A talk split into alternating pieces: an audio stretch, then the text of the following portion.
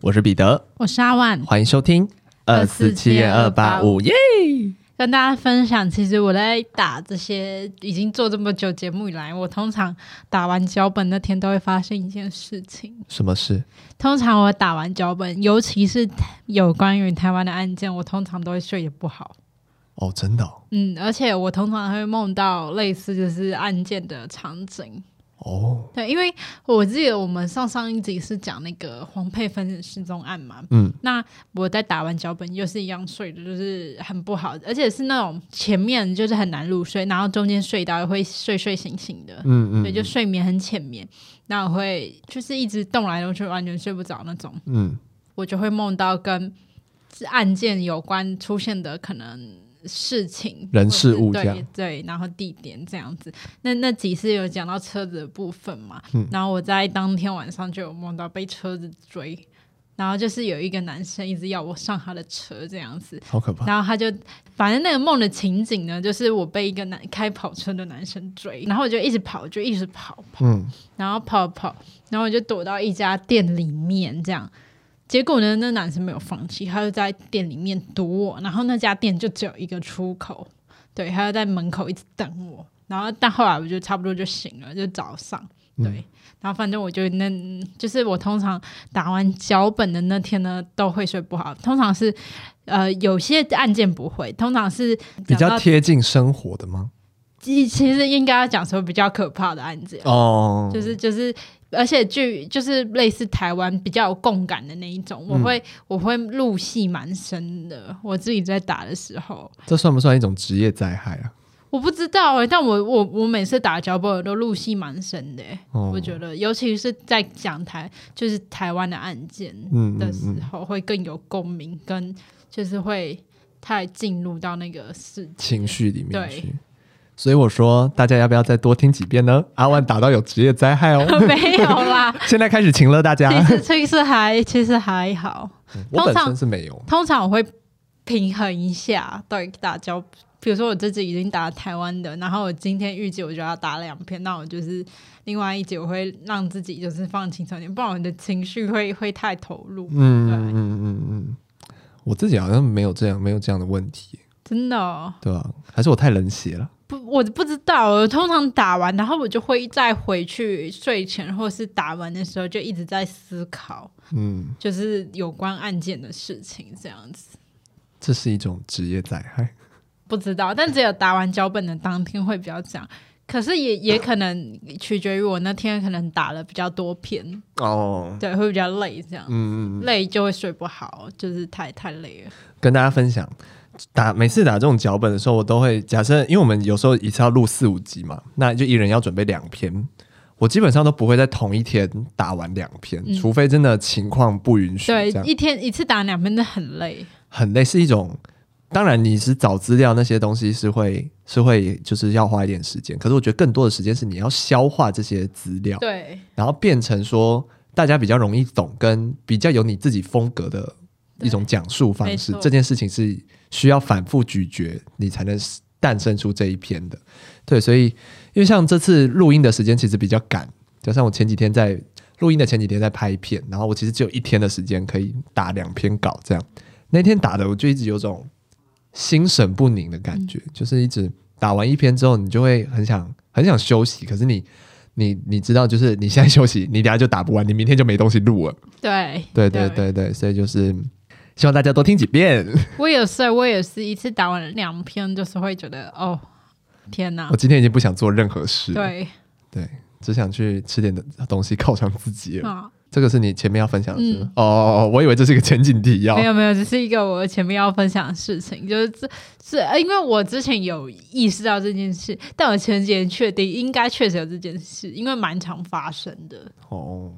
那我最近要跟大家分享的事情呢，就是我在密室逃脱也已经工作了一段时间了嘛。嗯，那其实来密来玩密室的人，其实客人是百百种了。这样，那我今天想跟大家分享几一些我觉得建议大家如果去玩密室的话，不要做的事会比较好。好，就殴打工作人员，这个当然是不行嘛。对对对对对，那。我我自己觉得啦，最基本的事情就是不要迟到。呃，确实，因为那都是预定好的。对，我要跟大家说，大家都是有预约某一个时段来玩，就是密室嘛。那那大家就会知道说，不是只有你们来玩，那你们后面也会有人要预约要玩嘛。所以都会希望大家准时到，就是不求大家提早到，大家准时到就可以了。但就是很常会遇到，尤其是我带的主题，我不知道为什么很常遇到迟到的玩家。可是我这个主题就是因为假设一般的密室来说，它是会有一个时间限制，那你在这个时间限制内逃离，这样就可以了嘛，这样就成功了。可是我的这个密室是比较着重在剧情的体验，等于就是你比较晚来的话，它不会限制你说你什么时间一定要出来这样。可是碍于下面还有别人。然后，所以我们带场的人就必须把控各位的时间，这样。那想当然了，如果你迟到很久的话，你的整个游戏体验就会被影响嘛。对，那我就会觉得很可惜，因为其实完整的体验会对你来说比较好，而且你就不会觉得说，嗯，怎么感觉在解谜过程一直赶赶赶，一直赶赶赶赶赶，可是回归到最根本就是你迟到。对对。所以就是我们也当然也会有一些应变的措施，可是就是觉得说这样你都花了这个钱了，然后我想不用提早到，准时到这件事应该不是一件很难的事情，因为他又不是说可能你两个小时前才预定说你现在要玩，你通常这个主题你都是可能一个月前你就预定了，已经安排好。对对对，所以我想这不是这不会是一个借口这样子。再来呢，第二种人就是我觉得。当然欢迎大家，就是很活泼的玩家可以来玩什么之类。可是我会觉得，至少要听一下别人在讲什么。你说太有自己的主见，对对对，太失控的客人，我自己也觉得很难控制。就是太有自己的想法，然后会不听你在讲话的这种客人，我也会觉得，今天今天你来玩这个。当然，我想你一定是很开心嘛，你一定是要玩，就是想要大玩特玩这样。可是，当然你在玩的过程中会有一些限制。那如果我现在跟你讲这些限制的时候，你就不听，然后到时候发生什么事情去影响到你的游戏体验之后，你还要反过来怪我们。所以我就会觉得，很多时候就是你先仔细听一下我在讲什么，然后不要那么快的想要发问，然后就是有任何的就是不满或什么之类这样子。最后呢，我想跟大家说，就是我之前有提到说。但我觉得这件事情其实不能怪大家，我自己啊会遇到很喜欢遇到的客人，第一就是很害怕的客人，因为我带的是恐怖项嘛，大家很害怕的话，我就会很有成就感。第二呢，就是很聪明的客人，那这当然就是很简单嘛，因为很聪明，他就会很快就出来。对，那最赞的客人就是又害怕又聪明的客人。对，他就觉得他会怕，但他又很很，就是他不会被吓到一个智商掉线这样子，他全程智商都在线，但他又很怕。对，这种真的是可遇不可求。可能这三这几个月来，可能 maybe 五组吧，最多就五组这样子。我会觉得说，大家来玩就是，然后你你在过程中害怕，然后导致你就是解不出来或什么之类，这种我觉得都没有问题，这都很正常。因为我自己去玩密室或什么之类，我也可能会因为害怕，或是突然间你就是智商掉线，你解不出来这样。可是这个时候，大家就我们就会提示大家嘛。那这个时候呢，请大家就仔细听一下提示在讲什么，对，因为很常会有人，你一提示之后，他们就开始乱乱 乱吵，慢慢慢慢又没在听，然后没在听之后呢，又还是解不出来。可是这个时候会发生什么事情呢？后面还有人要玩，那你一直解不出来，会影响到后面的人，对。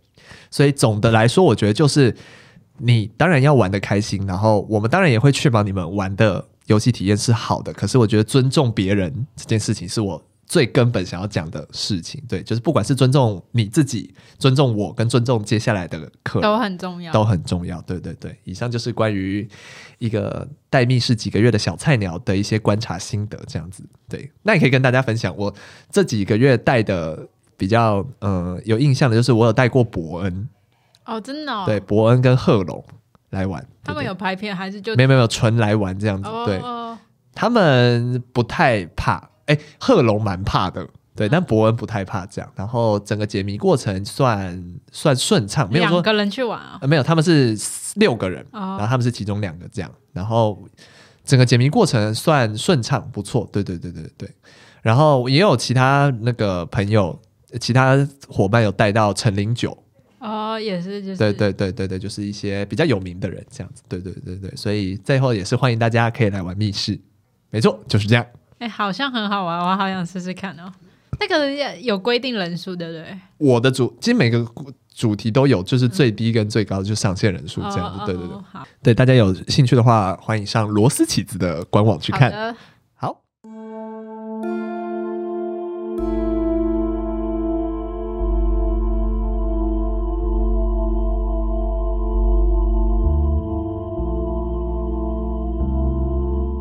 接下来进入今天的案件。今天要跟大家分享一起日本的绑架行动。那整个案件呢，就是历经了十天，当时日本几乎全国国民都在关注这起绑架案，甚至呢还以电视直播的方式向全国放送。今天的案件呢，就是浅间山庄事件。事发当天呢，是一九七二年二月十九日，当时五名年轻男人。突然冲进了一间清井泽的和和乐器制造公司的度假所，就是类似一个度假胜地的意思。那提供员工休息。对，最可怕的呢是这五名男性并不是空手而来，他们闯入的时候身上都带着枪。在闯入之后呢，很快就锁定了目标，挟持了这间度假地管理人的妻子作为人质。这一次的绑架行动呢，开端其实要从更早之前说起。这五名男子都是来自于一个极左的暴力团体。就这整起案件其实有牵涉到政治，所以中间我会花一些篇幅来讲一下政治的部分。那这个极左的暴力团体呢，名为联合赤军。联合赤军呢，成立于一九七一年的七月十五日，由共产主义者同盟赤军派跟日本共产党革命左派神奈川县委员会的两派军队的合并，所以是联合这两个字，主要就是这两个派联合的意思。后来呢，联合赤军的势力逐渐的薄弱，因为采取极端手法，受到了警方的观察。因为那时候日本已经在铲除这些极左的暴力分子了，嗯。就已经逐渐走向民主化了，那导致呢，这个后期成员其实是会行动困难的，因为他们几乎都被监听、监管、监控这样。本来联合赤军呢是以抢银行，就是行窃来作为主要的资金的来源的。但是到了后期，市区的警力就有增加，就是只要他们发现了抢银行行动，那可能就是联合赤军，警方立刻在银行旁边就是增增派了人手，那导致呢，联合赤军就只好以山区为据点，他们就不待在市区了，就是都逃到山上里面。那成员总数呢，也来到只剩下三十人。联合赤军的主要精神呢，其实就是战士精神。要将自己的精神意志最大化，那没有达到的人呢，就要必须进行总结。这个总结呢，就是了结自己的性命，就是为了这个团体而牺牲，因为你的意志不够坚强。嗯哼，很极端呢。对，非常极端的一个想法。那联合赤军呢，在成立一个多月的时候，就有许多成员因为被总结而死亡。这里提到被总结哦，那其余也有人遭到逮捕。就在浅间山庄事件发生的几天前，成员就从收音机得知警方已经掌握了他们的位置，很快就会将他们逮捕。这时候成员就听到了嘛，啊，不得不就要摸黑逃亡。就在逃亡的过程中呢，因为天色实在太黑了，所以他们搞不清楚方向，结果就一路辗转来到了清井泽，跟他们原本预定的路线其实是背道而驰的。最后呢，还是有一些成员因为在逃亡的过程中被警方抓到，所以就是遭到逮捕。顺利逃过的成员只剩下一名来自赤军派的坂东国男，二十五岁；其余四名是来自革命左派的坂口红，二十五岁；吉野亚邦，二十三岁；加藤伦教，十九岁。加藤元九十六岁，共五名成员剩下来。哇，十六岁也太年轻了吧？对，而且这个加藤他们其实是兄弟，然后一起加入这个团体。Okay. 那也就是这五个人策划了这起绑架的事件，因为他们已经没有筹码了，他们只能制造一些就是社会的事件来引起，就是当成一个谈判的筹码嘛，就是让警方不要抓走他们，或是有一些条件交换。就在二月十九号的下午，五个人呢看到了警方的巡逻车，他们就直接很大胆的对着巡逻车开了枪，反而是吸引了警方的注意。警方这时候就立刻展开了抓捕，所以五个人就逃窜到这间山庄里面，而且就有了我们刚刚开场提到的画面，也就是这么发生的。在十九日的下午三点半，五个人正式与警方展开了对峙。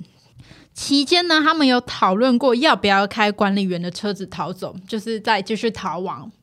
但是呢，这五个人里面没有任何人会开车，所以他们也不能保证开了车不会出事，所以他们也不敢开车。过了两天之后，二十一号，五个人呢，因为怕人质发现自己的真实身份，也怕警方就是听到他们真实的姓名，所以他们就替对方取了代号。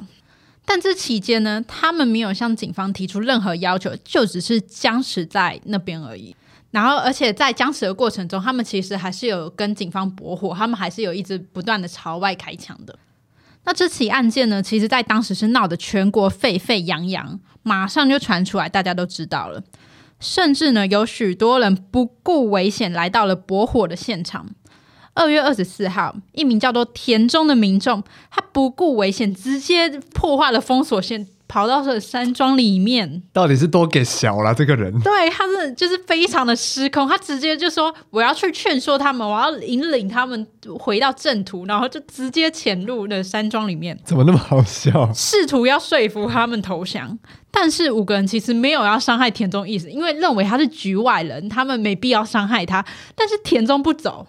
田中就是要说服他们，最后呢，他们只好拿手枪把田中击昏。结果田中在送医之后，一周后就不治身亡了。要怎么讲田中这个人呢、啊？对，然后田中呢，就是整起案件第一位就是离世的民众。好，到了二月二十八日呢，五个人依旧是没有提出任何要求。这时候已经已经过了一个多礼拜了，那就都是僵持在那边。然后粮食也已经渐渐没有，而且他们还断了，就是一些水源。但是呢，这五个人也没有打算要释放人质。这时候警方觉得无法再等待了，因为不知道等到什么时候啊，人质都已经被你关起来一个多礼拜了。所以呢，警方做了一个决定，就是决定强行闯入山庄。但是呢，也不是盲目的就是闯入，他们也是有讨论出一些策略。他们不是田中，对，毕竟人质还是在联合赤军的手上。嗯，毕竟生命是最重要的。没错。所以警方就讨论出了一个计划，这个计划呢叫做“铁球计划”。虽然无法准确的得知五人到底是待在浅间山庄的哪一层楼。但是警方讨论过后呢，他们觉得五个人最有可能会待在方便进出的门口，就是留守在那边。人质呢，大致上应该是会待在二楼的位置，所以警方就决定使用起重机挂起重达一吨的铁球，并且用力的砸向山庄的墙壁，就是试图把一楼跟二楼的分界给它摧毁，就是让他们无法通上去。对。但是呢，这一切其实并非警方所想。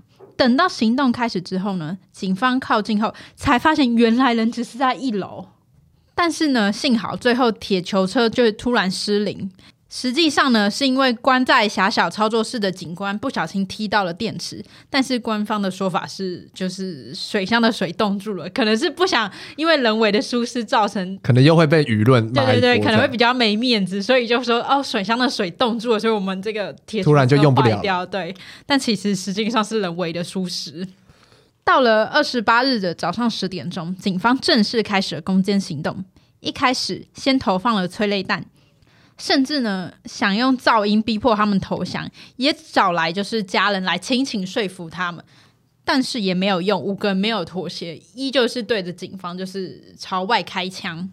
那警方在催泪弹发动之后，以及铁球车开始砸毁外部墙壁的情况下，伺机就进入到了浅间山庄。攻坚行动呢，其实一开始还算顺利，但到了后面。联合赤军的五个人就开始找到警方，就以警方为目标开始开枪。那此时呢，警方呢没有收到就是可以开枪的指令，所以他们不敢随意的就直接开枪。对，就在闯入山庄之后没多久呢，就被联合赤军袭击了。那这时候有一名警部高见繁光跟第二机动队的警士内田少校头部不就是不幸被他们击中，也成为第二、第三名新的罹难者，也在这起绑架行动中呢殉职而亡。那其余的机动队成员也陆续被射伤。因为山庄内目前是一片大混战，就是有催泪弹啊，有铁球，然后还有一些粉尘，就是大家就开始随便就是找到目标就打。铁球行动呢，因为太过混乱了，就只好暂时先暂停。到了下午三点呢，警察就开始使用了铁管炸弹以及开枪扫射，就试图突破重围。有六名机动队成员呢，因为被炸弹波及而受伤。那场面呢，依然非常混乱。到了下午五点半，警方这时候就开始用水柱破坏五个人所在位置的墙壁，那就成功打开一个大洞，最后就强行闯入，成功救出了人质。那这起攻坚行动呢，都被以直播画面播了出去。在人质被救出的那一刻，收视率高达百分之九十趴。天哪！全国人民几乎都在关起这这这起行动。那最后呢，五个人其实当场是没有被击杀的，他们是被活捉的。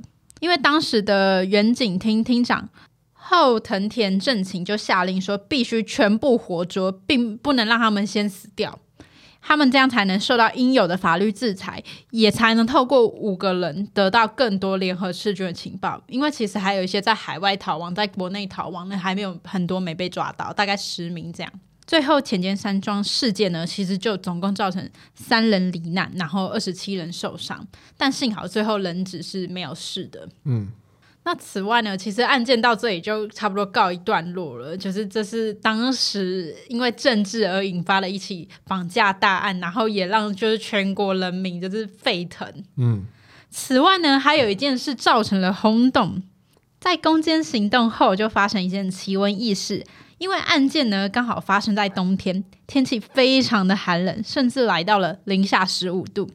这时候呢，警方就被配给了杯面，就是因为上面因为太冷了，很多东西运到山上就已经被冻住了，也没办法吃，所以只好提供就是杯面，让大家可以方便使用。那当时呢，电视台就刚好转播到了一群员警们来吃泡面的镜头。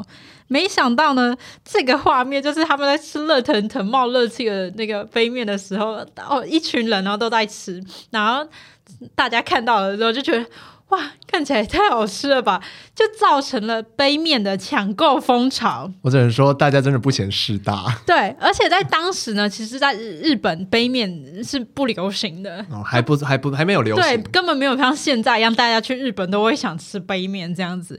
就是因为这起事件，这个画面导致日本之后杯面销量整个突飞猛进。我想那家杯面的制造商应该是完全没想过这件事，啊。好像是我，我有点忘记是哪家，好像是类似。我看包装有点像日清诶、欸。哇，日清整个大赚到。就是大家哇，一看到那个画面，就是哇。在此之后呢，杯面就流行到现在，现在那也是这起案件的弦外之音。对，嗯嗯嗯。这起案件呢，很意外的是，它有蛮多资料照片，就是当时现场的照片。呃，因为有现场直播嘛。对，而且其实，在当时那个山庄附近有三千名就是无关的民众在那边观观看，大概三千。好像在看一场秀的感觉。对对对，心非常的大。对啊，不行，我要先来骂田中哎、欸。田中真的田中，虽然他是罹难者，可是。他到底在想什么？他太异想天开了。他是什么背景的人？这有调查出来吗？没有，没有，他就是一个普通民众，所以他也不是什么什么谈判专家或什么。不是，他就是一个附近那三千名其中一名民众。如果如果他到底是抱持着什么心情想要做这件事情呢？他想要试图以理或是以情说服，以那也不应该轮到他啊，你懂吗？而且。就是那已经是拉封锁线，这件事情已经很严重了。嗯，那你怎么还破坏封锁线，还进去，还死不走？人家已经没有要对你怎样，然后你还死不走？对对，他们是没有要对他怎么样，因为他们不是他，他是无关的人。对对对对对，我就觉得对啦，大家真的是有时候凑热闹，真是危险。真的是凑热闹就算了，你不要来来搅局。对，而且真的还不幸，就是真的是还成为第一个罹难的人，就是过世了。对，对觉得。你就很，我很想骂他，可是可是他罹难了，所以你不好意思骂他。嗯、但他这整件事情就是白目。对，对啦，就是你要说服五个就是带着枪的人很可怕哎、欸。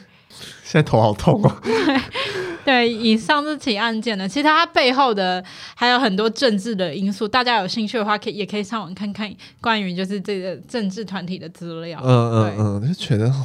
因为其实，在后来还有那个联合赤军的成员，他们是还没被抓到，大概七八名。然后他们那时候逃亡的时候，大家都是二二三十岁这样子，最多可能就四十多岁。然后警方呢就有模拟他们七十多岁的画像，然后就是一定要找到这些人。哦，所以他们现在有些人还是没有被找到。对对，其实是有的。然后他们还是。有可能被逮捕，这样。对，而且他们好像还在海外，还有在国内都有引发一起大案，这样的大事，还是有在作乱，就对了。对，就有一些行动。